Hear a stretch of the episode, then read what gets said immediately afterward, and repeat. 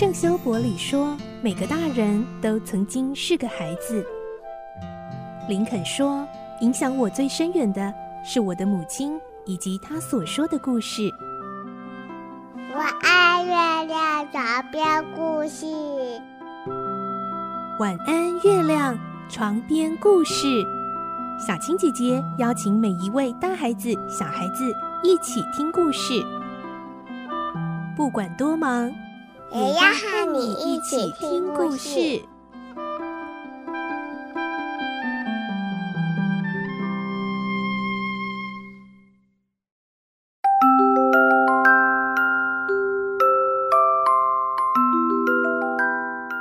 晚安，欢迎你和我们一起听故事。我是小青姐姐，我们继续来听《孤女努力记》的故事。今天是三十一集，我们会听到佩林不止在翻译的工作上细心负责，很有能力，对彭达福先生也很温和有礼，所以彭达福先生越来越喜爱他，还问了他的家庭背景。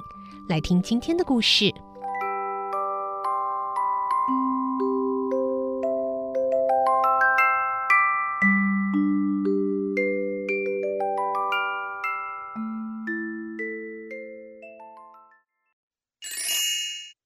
女努力记》三十一集，得到赏识。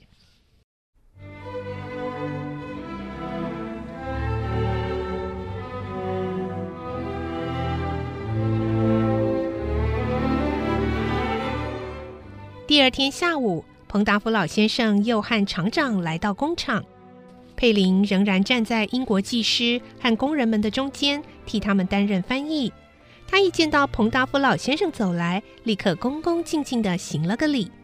佩玲心中是在向自己亲爱的祖父问安。彭达福老先生站在那里，专注地听着厂房里工作的声音，以及佩玲担任翻译的情形。隔了一会儿，他叫厂长带他到窗边的椅子坐下，低声地说：“你看。”奥雷利那个女孩子是不是相当的有才干呐？嗯，说不定啊，将来可以做女工程师呢。厂长回答：“是的，那个女孩子的确很聪明，而且也很能干。不止这样啊，哎，昨天啊，她替我翻译读丹迪商报，居然不比潘迪克差。”哎，这还是他头一次看商业新闻 呢。不过啊，他的父母都是做什么的？你知道吗？不，我不知道。泰威尔也许知道。听他的谈吐，倒像一个很有教养的女孩子。不过我看她似乎很穷苦。什么？我们不是已经供她吃住了吗？我是说她的衣服。旧的不成样子，补了又补，脚上的鞋子好像是他自己做的。哦，是这样子啊。哎，她长得怎么样啊？嗯，聪明伶俐，是个非常可爱的女孩。我想啊，也是这样啊。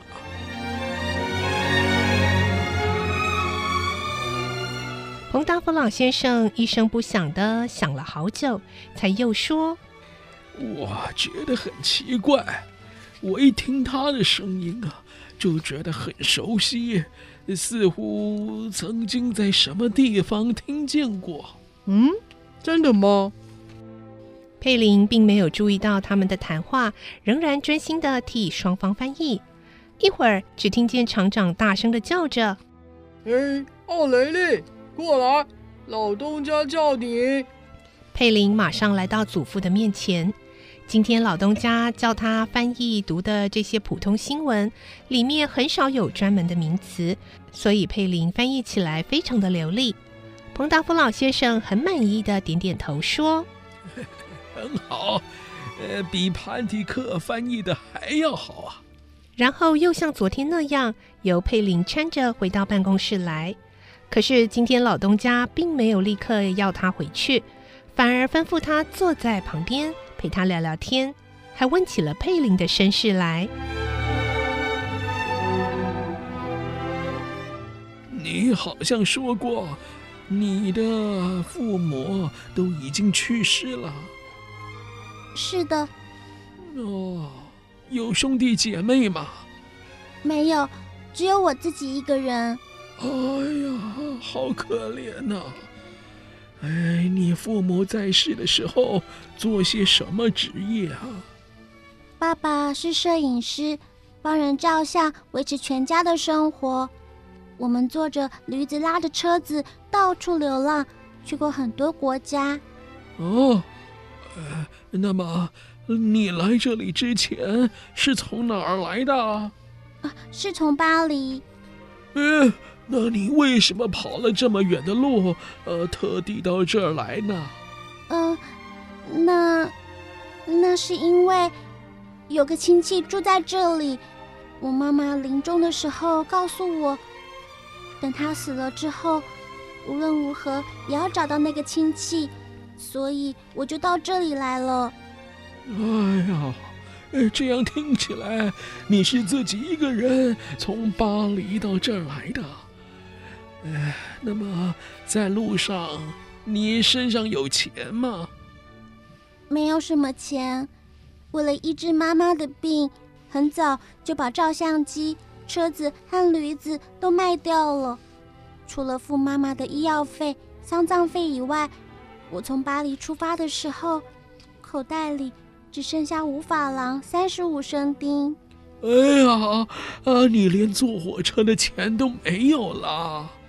是的，不得不走路。同时，那五法郎……啊，那五法郎又怎么了？佩林注视着祖父的脸色说：“呃，这种无聊的话，我不知道应不应该向您谈起。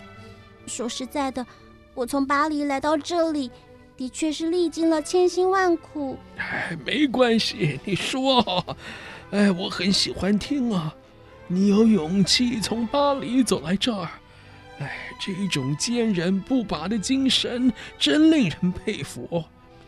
像这样的事情啊，呃，连成年人也很少做得到，更何况你还只是个孩子啊。哎，你告诉我。那五法郎到底怎么了？经他祖父这样一说，佩林就从无法郎怎样被卖面包的女人讹骗去的开始说起。一路上又饥又渴，甚至把小石子含在口里解渴，嚼树叶充饥。后来还遇到暴风雨，当他饿倒在树林里时，幸亏收买旧货的拉鲁克太太经过那里。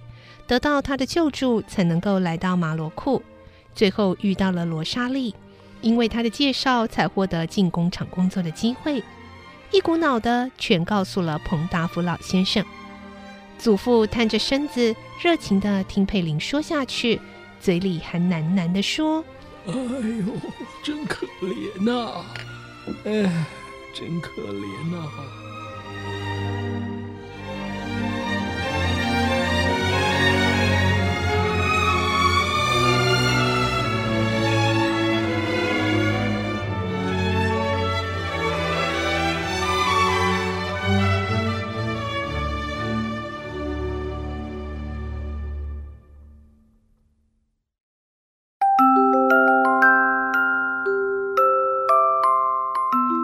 故事就先听到这里喽，明天再继续来听《孤女努力记》。我是小青姐姐，祝你有个好梦，晚安，拜拜。小朋友要睡觉了，晚安。